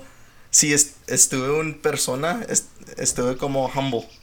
Nomás, Ujú. nomás, no, no, sí Humilde. está bien. Nomás voy a comer esto, usted. Ajá. Leftovers y todo eso. No, hombre, sería un Danny DeVito. ¿Cómo? Danny Así como que, DeVito. Me encanta el Danny DeVito. bien peleonero y que se come Como todo. en, No sé. en Danny DeVito en, en It's Always Sunny in Sí. Philadelphia. Mm. Si le das croquetas, se las come. Si le das. Le entra todo. le entra todo. Ok, entonces el último animal que les voy a hablar hoy es en lo personal mi favorito de los cuatro. Entre más aprendo de estos animales, más me doy cuenta de que son criaturas realmente fascinantes. Estoy hablando de los honey badgers Eh. o tejones de miel. ¿De qué estaba hablando ellos? ¿Tú sabes cuáles son los honey badgers? Pues. Es Esos como sí un son Wolverine. bullies, Esos sí son bullies. Son estos. Son bien peleoneros. También Ok. conocido como Parece como un skunk también. Ajá. También conocidos como rateles, estos son Mm. pequeñas criaturas maravillosas que tienen una reputación de desagradables y feroces. Si están viendo el video en YouTube, es el que está en la portada, en el thumbnail. Después te lo enseño. Se me figura como que a veces hablo como el cazador de cocodrilos. Yes, correctly, mate. The honey badger. The honey badger is a great animal. Ok, lo, punto número uno. Los tejones de miel en realidad no son tejones. Tejones es badger. Ni siquiera se parecen realmente a los tejones. En apariencia se parecen más a una comadreja demasiado grande. Su nombre científico es... También raro los nombres científicos siempre. Es Melibora capensis. Son el único animal del género Meliborinae que a su vez es una subfamilia del género Mus- Mustelinae. Otro animal del género Mustelinae es nada más y nada menos que el glotón, del que ya habíamos hablado, o sea, Son primos. más o menos, para que se den una idea nada más de dónde sacan los tejones de miel su feroz reputación. O sea, aunque no sean tejones, están relacionados con una de las criaturas vivientes más místicas y peligrosas. Punto número 2. Son parecidos a los zorrillos. Aparte de sus similitudes físicas, el tejón de miel también cuenta con una glándula peligrosa en la base de su cola que contiene un líquido apestoso. En general, solo, solo se usa para marcar territorio, pero si el animal se encuentra en peligro, su instinto biológico es lanzar una bomba apestosa. Los tejones de miel pueden voltear el ano al revés, como tú. pueden voltear el ano al revés y disparar un líquido maloliente que haría que la mayoría de la gente se ahogara. Sí, Tony, como tú. Este tipo de comportamiento es similar al de los zorrillos, a los skunks. La explicación científica es que una bolsa anal se abre y dispara spray picante. Algunos científicos dicen que se usa como defensa contra los depredadores. Otros creen que el líquido tiene un efecto que hace dormir a las abejas. Pero todo el mundo está de acuerdo de que el líquido se utiliza para marcar territorio e impresionar a los rivales. Pero todos tenemos la, concluimos que es nomás por bullies. Por bullies, sí. Para divertirse. Punto número 3. Son muy buenos para cavar. Usando sus largas garras, los tejones de miel cavan madriguera- madrigueras para descansar casi todos los días. Pueden cavar en cualquier lugar, en el suelo, en el tronco de un árbol o incluso en un viejo montículo de termitas. Si es necesario, pueden cavarse un escondite en cuestión de minutos y usar sus habilidades naturales de excavación para capturar presas bajo tierra. Punto número 3. 4, perdón. No tienen respeto por el espacio de otras especies. Este, este animal te va a encantar. Se sabe que las criaturas se sienten cómodas en las guaridas de los cerdos hormigueros, o aardvarks se llaman, o en los túneles de zorros mangostas o jabalíes. Realmente, cualquier grieta o agujero servirá para que el tejón de miel, para el tejón de miel, perdón. Son realmente buenos para adaptarse. Los animales suelen ser diurnos en invierno, o sea que viven en día, pero cuando necesitan evitar a los humanos suelen ser nocturnos. No les mencioné de dónde eran, ¿verdad? Mm. Son de África, de Sudáfrica. Ah, waka, yo pensaba que eran eh, eh. americanos. No, existe el, el American Badger, que de hecho por aquí hay Badgers. Ajá, y está el, el Badger europeo, que ese es el, como el, más común, el más bonito. Y no es tan grosero, es más de que. No, así- "Hola, creo que sí. Es que estos, estos no son Badgers, así les dicen, Mm. pero no son. Mm. Este. Punto número 5. Son buscapleitos. Espérate, ¿han visto el video de Honey Badger doesn't- No. que, que está peleando con una, está molestando a una víborota o a un dragón de Komodo? Una víbora, una Una- cobra, sí. yo creo. Los dragones así. de Komodo no son de África. sí, cierto. Pues nomás le está molestando y muerde y la jala y se están peleando y está chido, véanlo, Honey Badger. Ya podemos continuar. Sí, sí. Vamos a poner un link también Link con eso. Sí. Ah, son buscapleitos. Los Honey Badgers tienen el título de récord Guinness como la criatura más intrépida o fearless del mundo. Se escucha mejor fearless. Intrépida se escucha como valiente. Pero fearless se me afigura así como que no le tiene miedo a nada. ¿Verdad? No hay una palabra así para decir. Pero él quiere Valiente. pelear Valiente, sí. Sí, A o todos sea, les es echan busca como un instigator. Nomás Sí. quiere. Como un Instagram gator. ¿O cómo? Pero son más que audaces, son en realidad malos, son invasivos y están ansiosos por iniciar una pelea, incluso con un puercoespín. Sus más grandes enemigos son las hienas, leones, leopardos y pitones.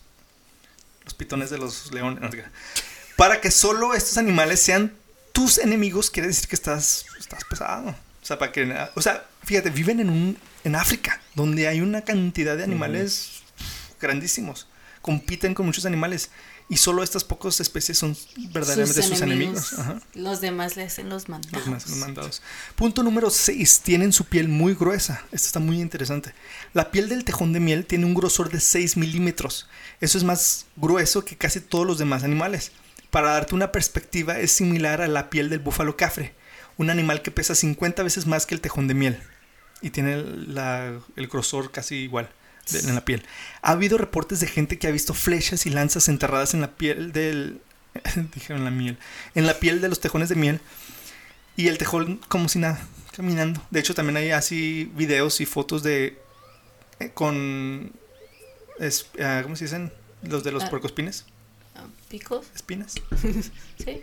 Sí. Ajá. un pico, Spikes. sí, sí, ajá. es un spike, ya. Eh, enterrados y él ahí como si nada, porque no le hacen nada. Este, su epidermis es demasiado gruesa, pero también está lo suficientemente suelta como para que si un tejón de miel queda atrapado en la boca de un depredador, como un león o un, leopardo, puede retorcerse Ah. y soltarse y usar sus poderosas dientes para morderlos. Ah. Eso hacen, haz de cuenta, hay videos de que agarra el león, lo tiene así en el cuello y este, quién sabe cómo se suelta porque- sí. y, luego va y lo muerde. o sea, no le tienen miedo a nada, ni a los leones, no tienen respeto por nada. El tejón de miel puede incluso tener resistencia al veneno de la serpiente. De hecho, las serpientes componen una cuarta parte de su dieta. Le gusta comer serpientes. Punto número 7. Ya está lloviendo rápido, hay que acabar rápido. Nacen ciegos. ¿Me escuchan? No. No, no me.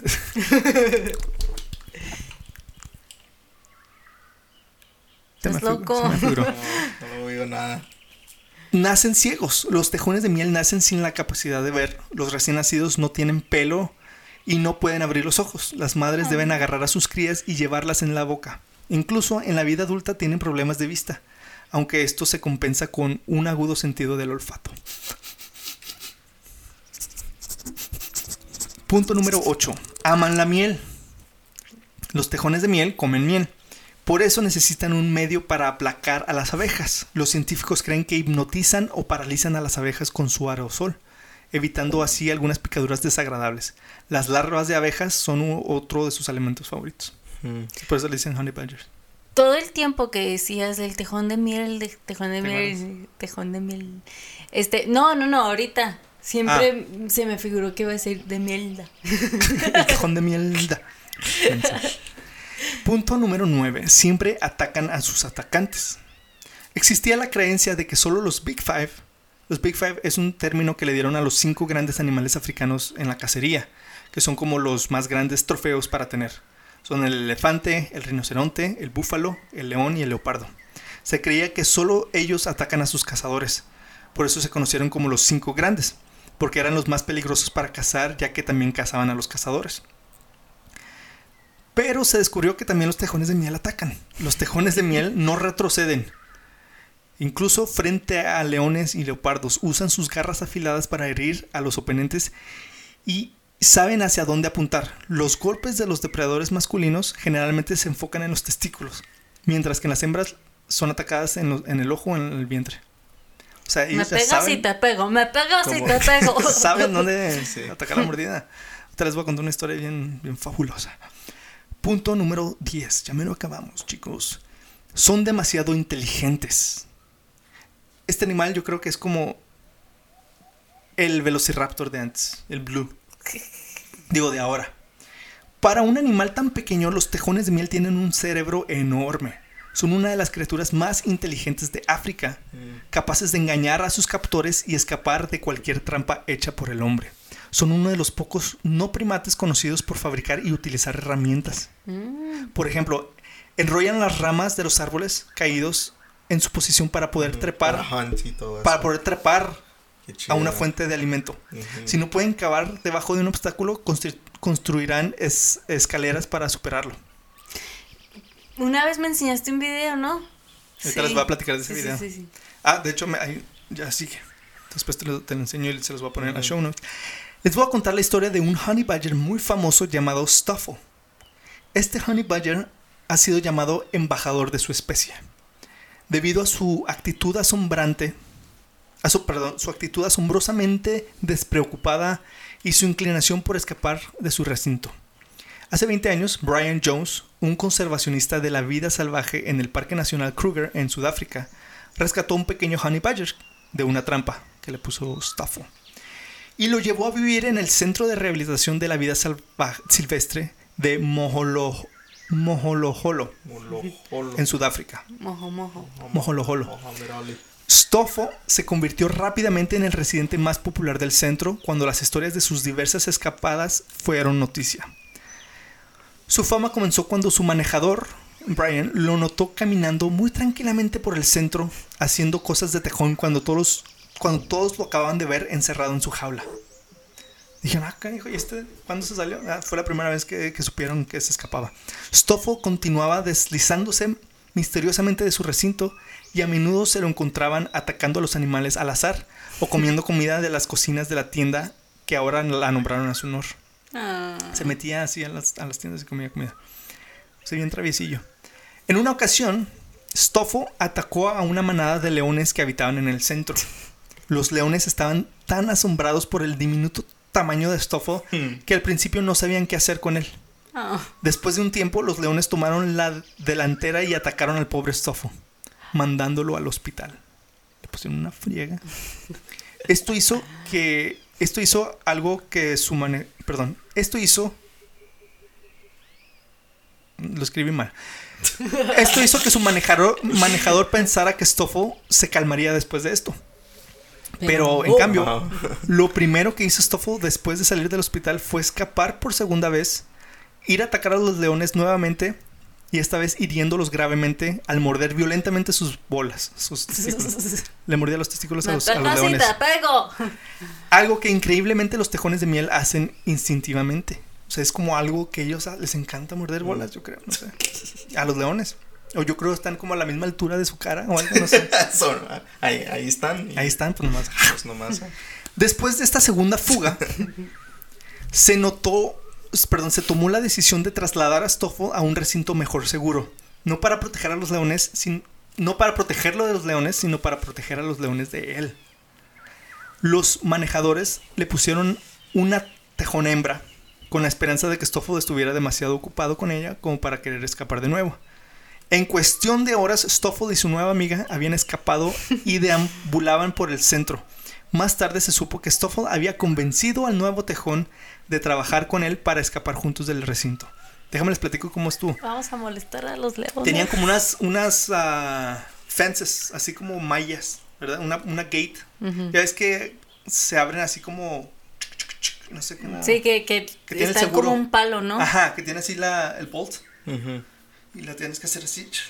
Pues tenía dos de esos, uno más bajo y otro más arriba.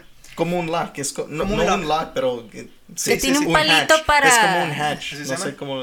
Sí, o sea, hatch. el- así y luego le pones el lock, ¿verdad? Sí, sí, sí. Pues no tenían el lock. Pero este, Latch. Mm. haz de cuenta que convenció a la hembra de que sale la hembra, escala y luego con las manillas la quita y luego sigue al otro y luego la quita. Y Stoffel se espera a que bajen y abren la puerta y se van juntos. Ahí está en el video, después te lo enseño, está bien padre. Frustrado, el manejador de Stoffel construyó un recinto completamente nuevo desde cero, diseñado a medida para albergar a un, solo, a un solo animal, él. Este nuevo recinto era hecho de hormigón y totalmente vacía, excepto algunos árboles y juguetes variados para mantener a Stoffel mentalmente estimulado. Una vez más, en un par de horas, Stoffel había escapado. De cuenta que en un lugar era como un corral, pero como de, pues de hormigón, pero as- así como de cemento. O sea, no podía escalar. Era, era, era una barda. No estaba tan alta, pero para un tejón sí. ¿sí? Y esta, pero estaba lisa. Estaba No lisa, la o sea, no, podía- puede, no podía escalar. Esta vez subiendo a la copa de uno de los árboles cerca del borde del, del recinto y saltando hacia la libertad. O sea, se subió a un árbol y ¡pum! saltó. Comenzando a molestarse en este punto, el manejador de Stoffel cortó todos los árboles. Unas horas más tarde, Stoffel había escapado nuevamente. ¿Cómo?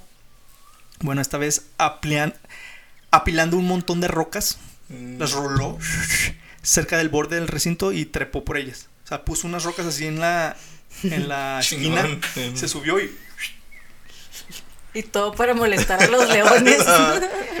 es una, en un ataque de frustración, el encargado de Stoffel recorrió su recinto y quitó cada ramita y piedra hasta que ahora sí estuviera vacía con un pequeño tejón en él. Y dio por terminado el día. Más tarde, a la medianoche, se despertó con el sonido de los vidrios de su ventana quebrándose. La esposa de Brian también se despertó y El los dos, tejón. los dos- todos estaban aterrados, pensaban que era un ladrón que los iba a violar. Bueno, no, eso no sé. y que nada. te- Pero lo que encontraron fue nada más y nada menos que el diablillo de Stoffel. Mm. No. Ah, sí, me quieres, me quieres enjalar, pues. O sea, nada más como para darle en la madre, ¿sí me entiendes? Sí. Como que mira, ya me escapé otra vez. ¿sí me entiendes? Ujú. Stoffel había escapado un recinto a prueba de fugas y luego irrumpió en la casa de su manejador solo para demostrarle que podía. Cuando el adiestrador fue, ins- fue a inspeccionar el recinto de Stoffel, descubrió que el tejón había desenterrado un montón de tierra, junto tierra, y la hizo lodo, la había hecho una bola y la usó como paso para ayudarlo a escapar. Hizo una montañita de tierra y se subió. O sea, ni yo me hubiera, ni, ni yo hubiera pensado eso si me quisiera escapar. A lo mejor ni siquiera. En ese momento se vio obligado a admitir que nada podía detener a Stoffel y decidió que sería más fácil para todos vigilarlo más de cerca, como probablemente ya habrán adivinado. Unas horas después de, des- de decidir esto, Stoffel escapó de nuevo robando un rastrillo estacionado en la esquina de su recinto y trepando por él. Un rastrillo de esos con los que... Un rake. Sí, de esos que tienen así como muchas... Como para, Es como un tenedor, ¿no? para la tierra. Rake. Sí, Se llama así. No, no sé en español cómo. cómo Rastrillo. Sí.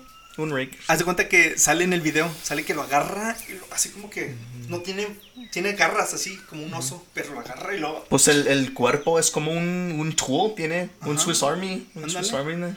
Y lo agarró y todo, y, chun, chun, y luego lo pone así contra la contra la, Chida. la barda y, y la escala. Chun, chun, chun. También vi varios videos de esa- ese mismo video, sale que también que agarra una escoba, una broom, y la pone y pum. También con una llanta, había una llanta, y la sube, y o sea, con todo lo que encontraba. Lo hace, parece un, un niño, ¿sí me entiendes? Así como que... Y ah, en este punto no es de extrañar que terminaron nombrando una sección de centro de honor en honor a Stoffel. Porque él camina eh, como en, en el lugar como si fuera el dueño de, de todos modos. Mm. Entonces así le pusieron a la cafetería, una tienda o algo así. Así que eh, pues ese fue Stoffel. Y estos fueron los Honey Badgers. ¿Qué, qué piensan? Wow. Ya soy Team Honey Badger. Honey Badger. Sí, no, ¿ustedes también? Sí. Es, es como, como Jurassic Park. Todos los animales como el... ¿Qué, qué es? El Dom- como los El raptors. Indominus, pero el- también el Dominus Rex. El Indominus- no, ¿cómo se llama el otro? El nuevo. El nue- sí, Indoraptor. Indoraptor. Eso, pero, pero es como, como él. Ah, tiene cosas, como lo dice, como testing. Sí, como que los, los pone a prueba y son súper inteligentes. ujú. los desafía. Por eso me encanta este Honey Badger. Sí. Ah, Team Slot, nah. Honey Badger. Honey Badger. No, no. Porque, porque usa... Herramientas cuerpo, sí. y su cuerpo y todo. Lo que o sea, más me gusta es su, su actitud así, que nomás por molestar, Ajá. o sea, Ujú. n- nomás por molestar. De hecho, otro. otro Él necesita un libro, Ajá. como Cat in the Hat, Sí. algo así. Pero el de hecho, Badger- en, en el Lion Pride, ¿o cómo se llama? Hay una serie de Lion King Oh, ok. en Junior. One and a half, ¿no? No, no, no, es una serie como de niños. Oh. Y sale el, el hijo de Simba que se llama Kimba o algo así. Ah, de veras, de veras. Tiene Pero una el, el, el hijo de Simba también Era- él era- tiene la el tío tiene un, un hija, ¿no? Y No, no, esa es la película 2. The Lion King 2. ah, ok, ni sé. ok. No, esto es, nue- esto es nuevo. Es como una serie, es como un show de Mm. Lion King. Se llama Kimba el leoncillo, tiene un copetillo así como Simba. Y tiene muchos amiguillos, tiene un amigo hipopótamo, un amigo guepardo y así. Y hay, un, hay uno que es un honey badger. Y es el Ok. cholillo de todos. Es el ok. De hecho, se me, se me pasó decirles un dato. Los guepardos, los chitas, chiras, ellos cuando nacen, nacen con, el, con pelos blancos atrás. Blancos. Y después ya cuando van creciendo se les quita. Dicen que esto es para que. Porque cuando. Cuando están chiquitos, los leones o otros depredadores, las hienas, ven de lejos al, al animalillo y piensan que es un honey badger. Entonces dicen, no, mejor ni lo molestamos. y nada, que es un guepardo bebé. O sea, ese es su mecanismo de defensa. Déjame disfrazar. Para honey disfrazarse de un, honey badger para que no lo molesten. Digo, para que no se lo coman, ¿sí me entiendes? Porque muchos, o sea, sí se los puede comer. Entonces, pues sí, esto fue nuestro primer volumen de animales peculiares. ¿Cómo se les hizo? Fue una Me buena, gustó mucho. Sí, sí, sí. Sí. fue una buena elección de, de animales para Sí. platicar. Gracias, maestro, profe. profe, gracias, profe. No, de veras. Sí, ¿te gustó? Eh, sí, era y, mucho. Y este, no sé si has escuchado los otros temas eh, o los otros episodios que hemos hecho, pero son, pues no son como estos, son así de una historia específica. Nomás un animal. Y... Un animal, pero no así como datos, no como fun facts, así como Ujú. algo que pasó, Ujú. algo histórico, ¿sí me entiendes? Ujú. Pero esto dije, no, tengo que hablar de estos animales y pues hay que ponerlos en un episodio y hablar de ellos, porque están muy chidos. Estuvo muy chida. Pues pongan los fotos porque. Sí, sí, voy a poner están fotos. Tengo que poner fotos Interesantes. para que vean. Sí, y, está- y suscríbanse y pongan en la campanita para que siempre que tengamos un episodio nuevo, ahí les salga. Ujú. Exactamente. Ujú. Por favor, suscríbanse y pues sí, lo que dijo ella. Y escríbanos a nuestras redes sociales, arroba helado salvaje podcast, o visítenos en nuestro sitio oficial www.heladosalvaje.com Y coméntenos de otros temas salvajes que les gustaría escuchar en este podcast. O coméntenos cuál es su animal favorito de estos y por qué. ¿Alguna vez habían visto alguno de ellos eh, en persona? ¿En dónde? ¿Cómo fue? Platíquenos. eh, ¿Son Team Sloth o Team... ¿Cuál era el otro? Honey Badger. Team Honey Honey Badger, Badger. Team Honey Badger. Wolverine o Team Binturn. Ah, Nah, Wolverine. Sí, ah, Wolverine Con las uñas así pintadas. está chido también. Nah. Entonces, ah, también quiero agradecer a Nancy y a nuestro invitado especial Tony. Muchísimas gracias por, No, gracias por a tomarse el tiempo a acompañarnos esta tarde. Yo sé que están muy No, ocupados. gracias. Y nomás quiero decir que, que es, es muy... no, me siento muy... Excited. No, um, pues hablar español con ustedes es diferente, Ujú. pero no sé cómo lo dice, pero translate, ¿ok? Ajá, me, sí, pero sí. you're really good at this. Dice This que soy good. bien guapo. Y que, Que es muy bueno en esto. que estoy muy Sí. bueno y que... Así lo dice. Sí, quería decir eso, pero. Pensabas Sí, que dile era así, algo... así pero, dile. es- pero No, que eres bueno en esto. No, dile el otro. Estás muy bueno en esto. No. No, gracias, de No, veras. No, no, no. Está veras, muy gracias. bien y, y emprendí mucho de, de los animales y todo. Te vamos a hacer una prueba. Muchas gracias. De hecho, él es de los primeros que le dije que quería hacer este, este, este proyecto, este podcast. Y lo iba a hacer en inglés, de hecho, para que, porque tengo muchos amigos que hablan inglés y los iba a invitar, pero dije, no, creo que está mejor en español para, porque como que hay mucha información que no, no, no la Sí. traducen. ¿sí me entiendes? Como que hay más información en inglés. Entonces Ujú. yo la puedo buscar en inglés. De hecho, todo esto lo busco en inglés y lo traduzco. Y, y para, pues, para la gente que no habla inglés, No, ¿sí sí, ¿me sí. entiendes? Y también para nomás aprender español también. Aprender puedes. español, sí, exactamente. Entonces, pues muchísimas gracias. Este, a mí me pueden encontrar en Instagram como arroba alfonso mí me pueden encontrar en Instagram como Nancy Horchata, horchata como la bebida, horchata con H. Y tú, Tony, ¿cómo Y estás? yo, Tony, ¿cómo lo dice el underscore? guion bajo. Un bajo, DP, un bajo, Márquez. Este, así es. Entonces síganlo y pónganle like y coméntenlo en sus fotos. Y este, pues como todos saben, a mí me gusta terminar cada episodio con una reflexión del escritor Henry David Thoreau, que dice, en la naturaleza está la preservación del mundo. Y siempre, siempre aplica en todos los temas que hablamos. Los aguacates, los Todo, todo tiene que ver por- con todo. Sí. Así que muchísimas gracias por escucharnos y apoyarnos y no olviden cuidarse, respetar a la naturaleza y sobre todo proteger a los animales. Nos vemos en el siguiente episodio de El lado salvaje.